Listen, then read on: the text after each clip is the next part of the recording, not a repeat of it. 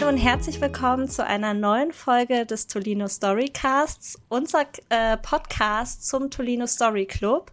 Da lesen wir, ein Team bestehend aus vier ModeratorInnen, jeden Monat mit euch gemeinsam ein Buch, das ihr euch vorher auch ausgesucht habt. Und einmal im Monat reden wir dann auch in unserem Podcast darüber. Mit mir dabei ist Annabelle. Hallo.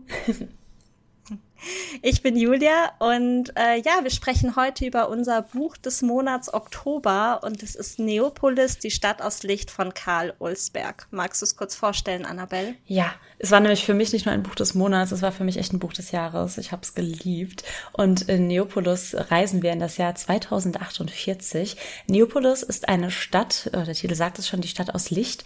Und der Protagonist Nick ist begeisterter Gamer und er geht zur Ultimate Survivor Weltmeisterschaft, so ein E-Sport-Event, nach Neopolis.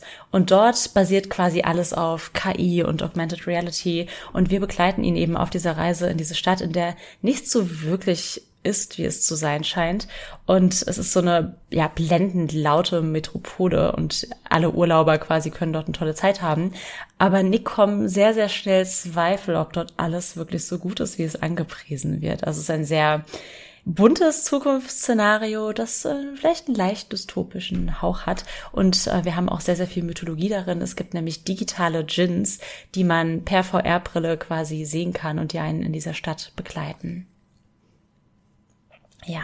Sehr cool. Ich hab's geliebt. Und es, ja, ich, ich auch. Oh, ich fand's richtig toll. Wir haben auch eben uns schon kurz vor dem Podcast unterhalten mhm. und äh, wir haben beide gesagt, dass wir echt doch mal einige Infos uns ins Gedächtnis rufen mussten, weil wir es teilweise so schnell durchgelesen haben.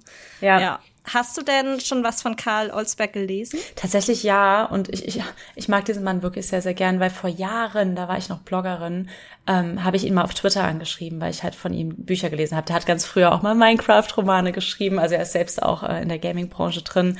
Und dann habe ich äh, Boy in a White Room gelesen. Und dann hat er mir einmal ein Buch einfach zuschicken lassen vom Verlag und so. Und ich bin so ein kleines Fangirl von ihm. Oh, und süß, ja, und dann habe ich ihm auch so letztens, als wir halt das Buch angefangen haben zu lesen, nochmal so geschrieben, so, hey, Karl, ich weiß nicht, ob du dich noch erinnerst. Und er hat sich noch erinnert und äh, das war sehr süß. Also ja, ich habe von ihm schon Bücher gelesen und ich äh, mag einfach sehr, was er schreibt und was für Themen er aufgreift. Auch jetzt, ich bin ja selbst Gamerin, du ja auch. Und ähm, mhm. das hat mich einfach sehr abgeholt mit dieser E-Sport-Thematik, dieses Zukunftsszenario, mochte ich sehr, sehr gern. Und KI spielt eine große Rolle und er selbst ist ja auch KI-Experte. Also er ist ja in dem Bereich, ähm, ja, hat er super, super viel Wissen und ich finde, das merkt man im Buch auch einfach an, so die, die Themen und Diskussionen, die er aufgegriffen hat.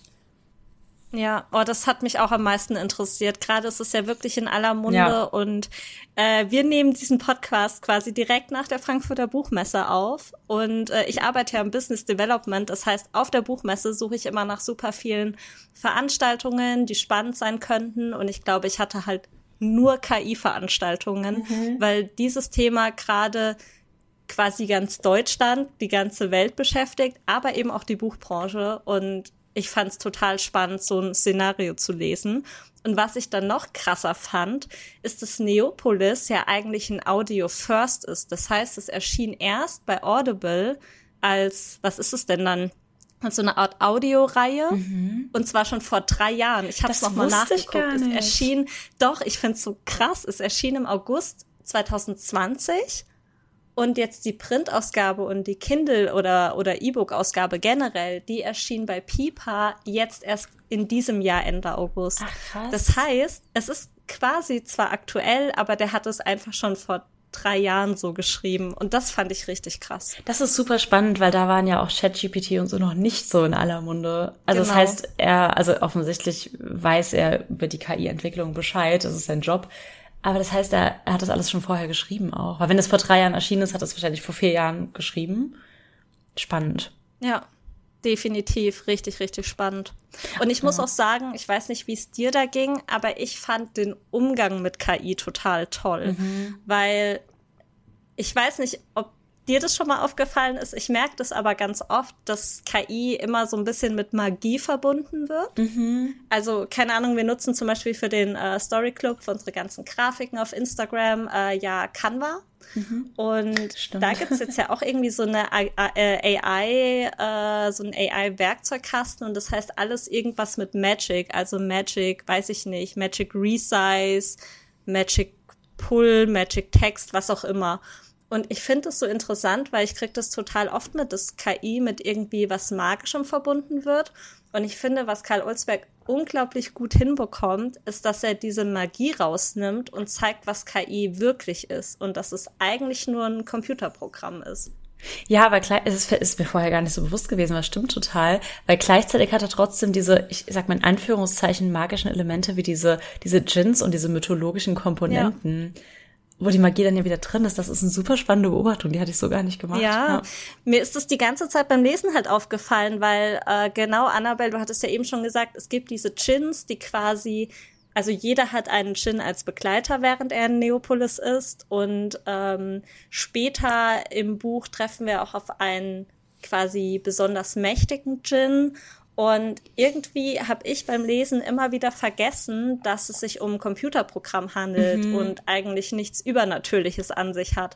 Und ich will jetzt nicht spoilern, aber gerade so im letzten Drittel des Buches hatte ich dieses Gefühl noch mal stärker.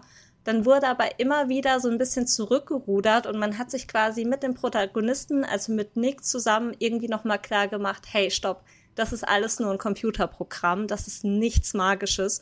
Und das fand ich in der aktuellen Debatte eigentlich total spannend, weil ich glaube, wir verwechseln ganz oft, was KI eben ist und was halt nicht.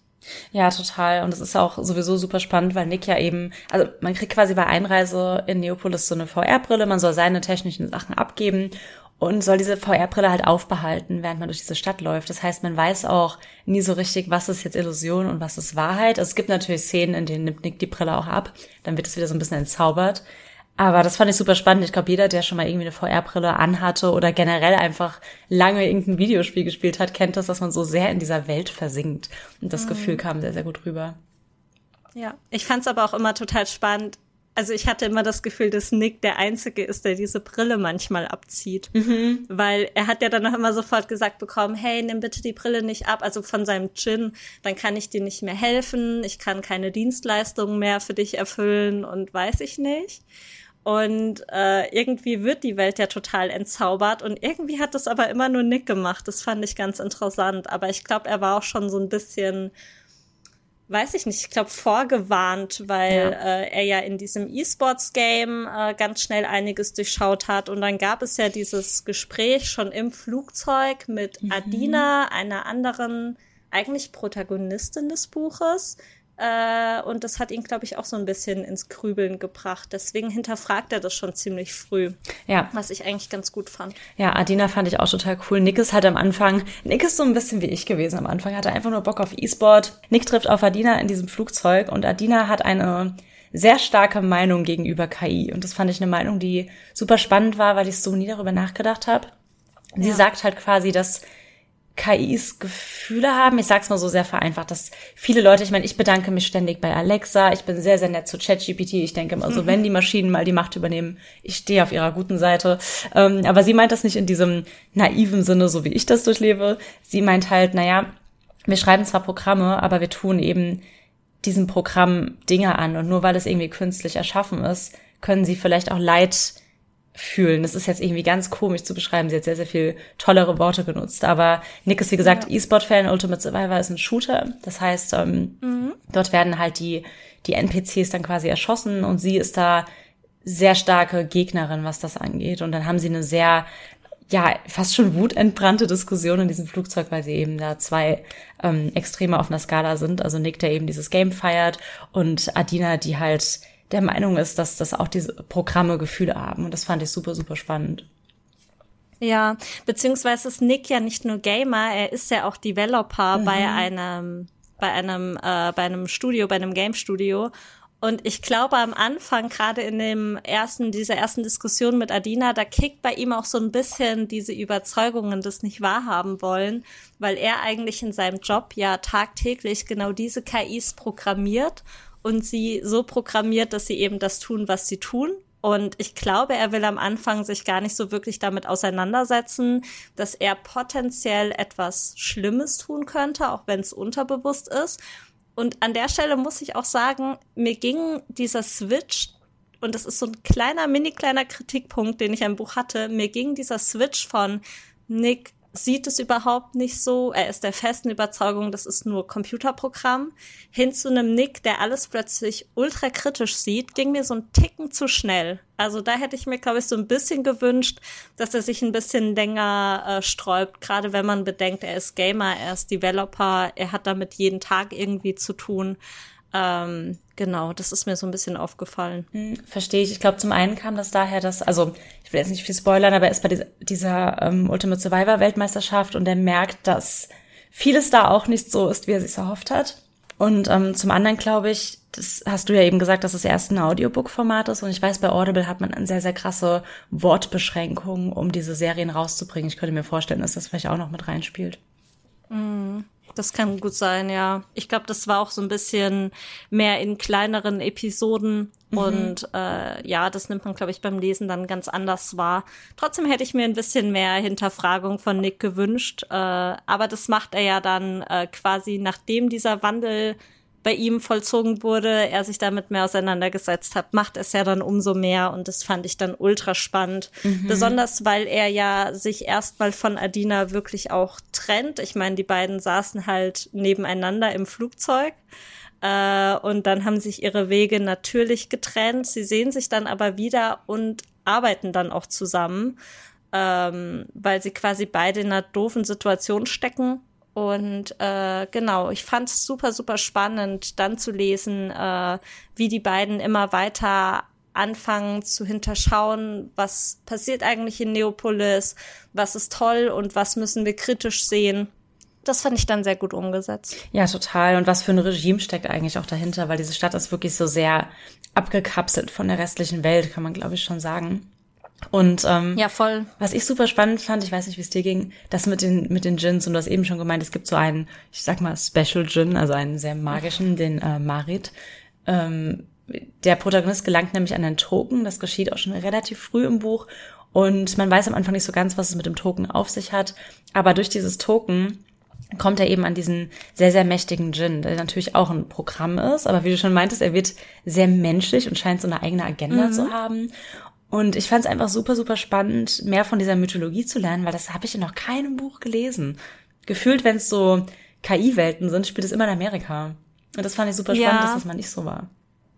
Das ist, glaube ich, auch das, was mich immer dazu verleitet hat, diese Realität und das ist ja, also dieses Buch ist einfach kein Fantasy-Buch. Mhm. Äh, aber das ist genau das gewesen, was mich immer dazu verleitet hat, es doch immer mit diesem Fantasy-Aspekt zu mhm. sehen. Weil eigentlich wird ja diese ganze Mythologie der ist es dann der Orient, eigentlich der gesamten orientalischen Welt, wird einfach eingeflochten in dieses KI-System, was ja gar nichts mit Magie zu tun hat und deswegen verwechselt man es, glaube ich, immer. Weißt du? Also ja, du hast eigentlich ein Computerprogramm vor dir, aber du denkst, ah ja, das ist ein Gin und wir wissen ja, was Gins machen und es ist eigentlich etwas, was es bisher nicht gab und so weiter. Aber das fand ich richtig cool umgesetzt, weil eigentlich machst du es dir ja total leicht, wenn du dich an was was schon existiert, irgendwie orientierst mhm. und darauf dein System baust. Aber genau das war, glaube ich, echt der Punkt, warum ich manchmal eben die Probleme hatte zu unterscheiden, hey, wir reden jetzt hier nicht über Chin-Chins, sondern über KI-Helfer-Chins. Ja, total, weil er hätte ja auch ein Zukunftsszenario machen können, in dem, keine Ahnung, Google und Microsoft irgendwie so ein neues Neopolis bauen, aber das hat er eben nicht getan. Das fand ich sehr, sehr cool. Ja, ich auch. Wie hat dir, äh, wie hat dir Adina gefallen? Fandest du sie cool? Ja, schon. Ich war am Anfang so ein bisschen skeptisch, weil ich, wie gesagt, ich bin, ich war so ein kleiner Nick, bin da reingegangen und dachte so, oh, Adina, reg dich ab, es, sind, es ist nur ein Computerspiel. So, weil ich spiele ja selbst auch Shooter, deswegen war ich so am Anfang ein bisschen anti-Adina und war so, ach komm, es ist ein Videospiel. Aber ich fand so, mit der Zeit, je mehr Gespräche sie geführt haben und je mehr sie ihre Philosophie vertreten hat, und man hat ja auch, also Adina ist äh, Künstlerin, die auch in gewisser Weise mit KI arbeitet und hat dann ihre Sichtweise irgendwann so gut darstellen können, dass ich so dachte, hm, okay, ich verstehe, woher sie kommt. Also ich konnte dann so ein bisschen mehr nachempfinden, ähm, woher ihre Mentalität kommt. und fand das sehr stark eigentlich, wie sie dafür eingestanden ist, weil sie ist ja schon so eine Aktivistin eigentlich in dem Bereich. Und gerade in der Welt wie Neopolis, wo alle relativ unreflektiert, wie du schon meintest, niemand nimmt diese Brille ab alle gehen mit dem Flow, alle sind sehr happy da zu sein und diese Welt zu erleben und so ein bisschen, wie wenn man in Disneyland, zum Disneyland geht, sich einfach dieser Magie hinzugeben für eine Woche oder so. Die meisten Leute sind ja zum Urlaub machen da. Es gibt aber, das sieht man in dem Buch auch, ähm, eben auch sehr, sehr viele Leute, die unter diesem System leiden und die halt dort unter nicht so guten Verhältnissen leben. Und Adina blickt sehr viel mehr hinter diese ganze Fassade und deshalb fand ich sie dann, je mehr Zeit man mit ihr verbracht hat, umso cooler. Wie ging dir das?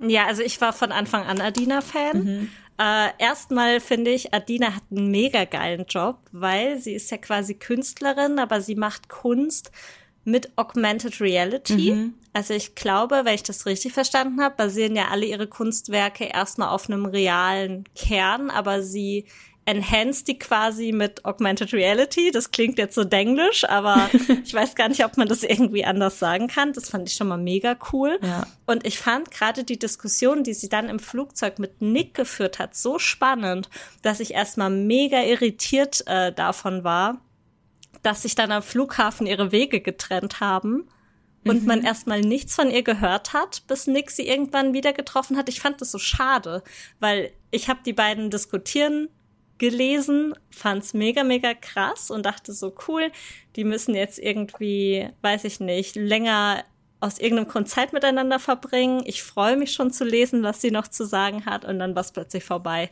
Aber das hat sie uns ja dann später umso mehr gegeben und ich finde es, also was du schon sagtest, so jeder ist da in diesem System drin, aber Adina hinterfragt es konstant, obwohl es ihr gar nicht mal so schlecht geht, weil dieses Neopolis-System mhm. gliedert sich ja eigentlich in, ich glaube, man kann sagen, drei Gruppen. Also du hast einmal die absolute Unterschicht und im Buch erfährt man auch, dass du als Tourist gar nicht so schnell in die Stadtviertel kommst, die eben, in der diese Unterschicht eben lebt.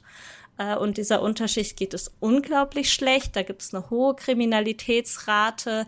Es gibt teilweise viele Leute, die illegal in Neopolis sind und auch keinerlei Rechte besitzen.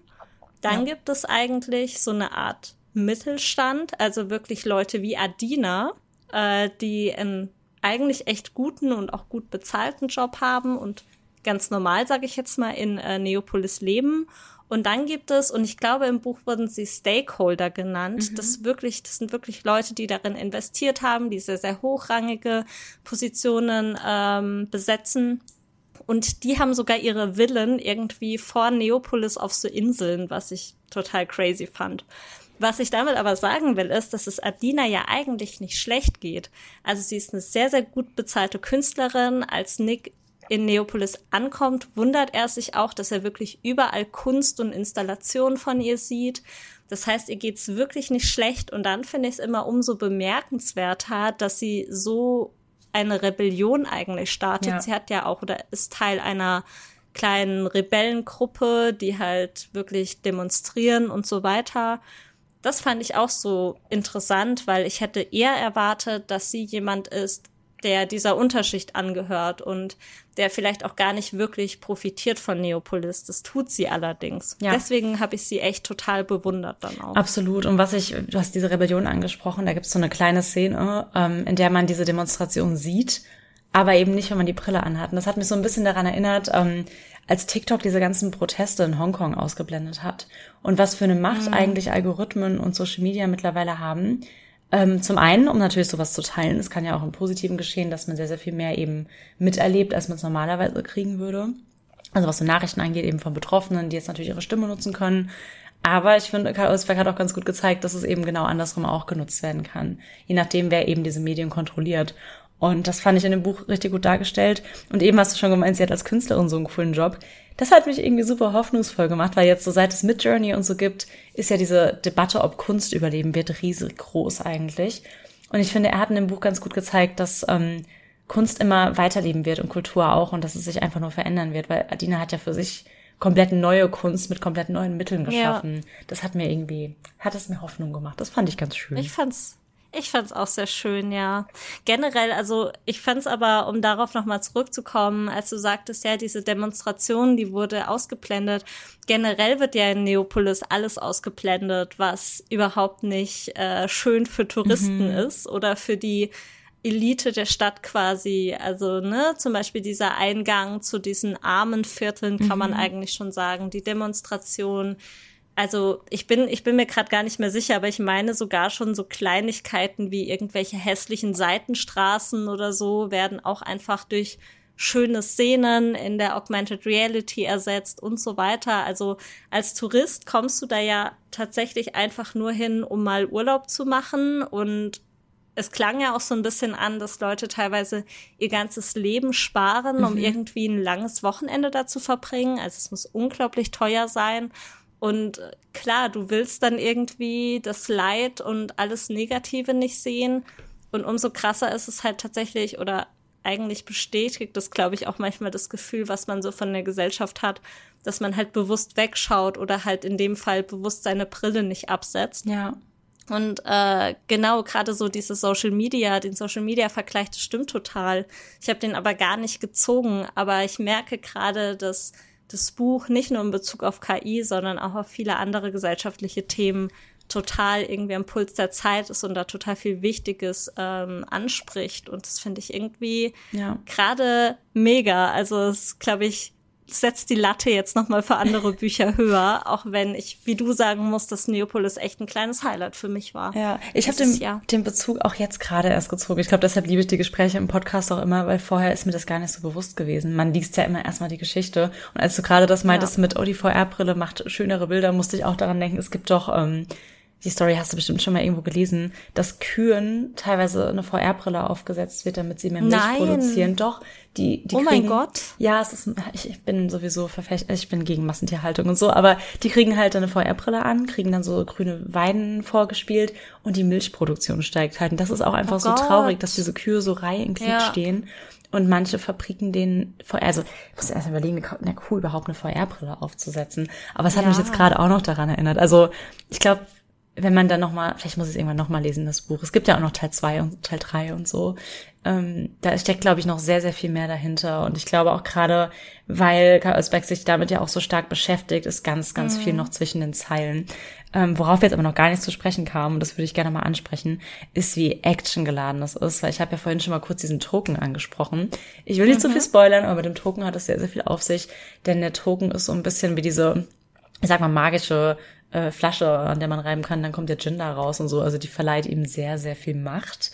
Und ähm, ja, viele Menschen wollten die Macht, kann man glaube ich sagen, ohne, ohne ja. zu spoilern. Also es gibt noch so einen ziemlich krassen Action-Plot, der noch da so nebenher läuft, neben dem Ganzen. Und das äh, fand ich auch richtig krass. Ich bin wirklich so total durch die Seiten geflogen. Also es war ein ja, ständiges das ging, es ging am Ende so schnell, weil du wirklich aus einer Verfolgungsjagd äh, in die nächste sch äh, schlitterst irgendwie.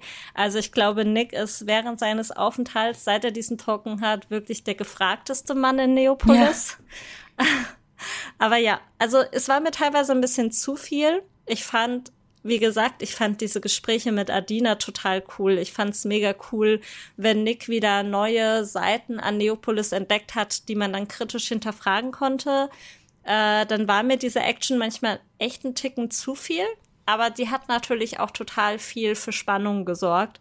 Und ich glaube, es ist auch so ein bisschen typisch äh, Audio First, ähm, Audible-Reihe, wie auch immer, äh, dass da natürlich auch einiges an Action mit drin ist. Gerade im Audio nimmt man das ja noch mal anders wahr. Aber ja. ich fand es auf jeden Fall, es war saugut geschrieben einfach. Und diese Action-Szenen haben definitiv dafür gesorgt, dass man wirklich so ein bisschen durchgerast ist beim Lesen. Ja. Dann nicht mehr aufhören wollte. Er kann auch einfach schreiben. Also ich kann auch all seine anderen, der hat ja schon super viele Bücher geschrieben, auch Thriller und so, kann ich echt nur empfehlen. Ich finde ihn wirklich ja, ein hab, großartiger Autor. Ja.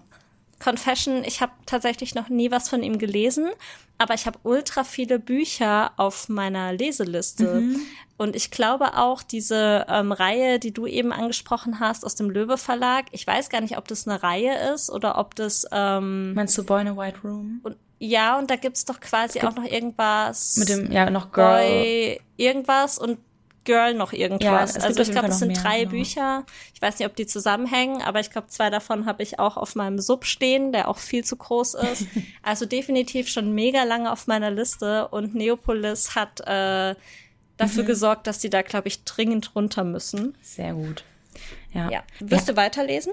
Ja, auf jeden Fall. Also ich will auf jeden Fall weiterlesen. Jetzt überlege ich die ganze Zeit, ob ich dann doch mal das Hörbuch auch höre. Ich finde es super spannend, dass du das gesagt hast, dass es erst ein Audiokonzept war, weil ich glaube, das erklärt ganz viel ähm, den Handlungsstrang. Also gerade wenn das so seriell vielleicht veröffentlicht wurde, dann ja. ist ja klar, dass du immer ja. so ein bisschen mit einem Cliffhanger vielleicht enden musst. Und das erklärt dann natürlich ja. auch die Action-Szenen, weil du willst ja, dass die Leute weiterhören. Wir haben ja noch das Interview mit ihm, da müssen wir ihn unbedingt fragen, wie das war, das so zu konzipieren, weil ich glaube, du musst ja auch mhm. ganz anders dann beim Schreiben rangehen. Spannend. Voll. Und ich frage mich auch, ob zwischen der Audible-Reihe und dem Buch was geändert wurde. Also ich meine, es passiert ja selten, zumindest ist ja der Normalfall, dass etwas erst als Printbuch und E-Book existiert und dann wird ja die Lizenz in der Regel verkauft und es erscheint im Audiobereich. Mhm.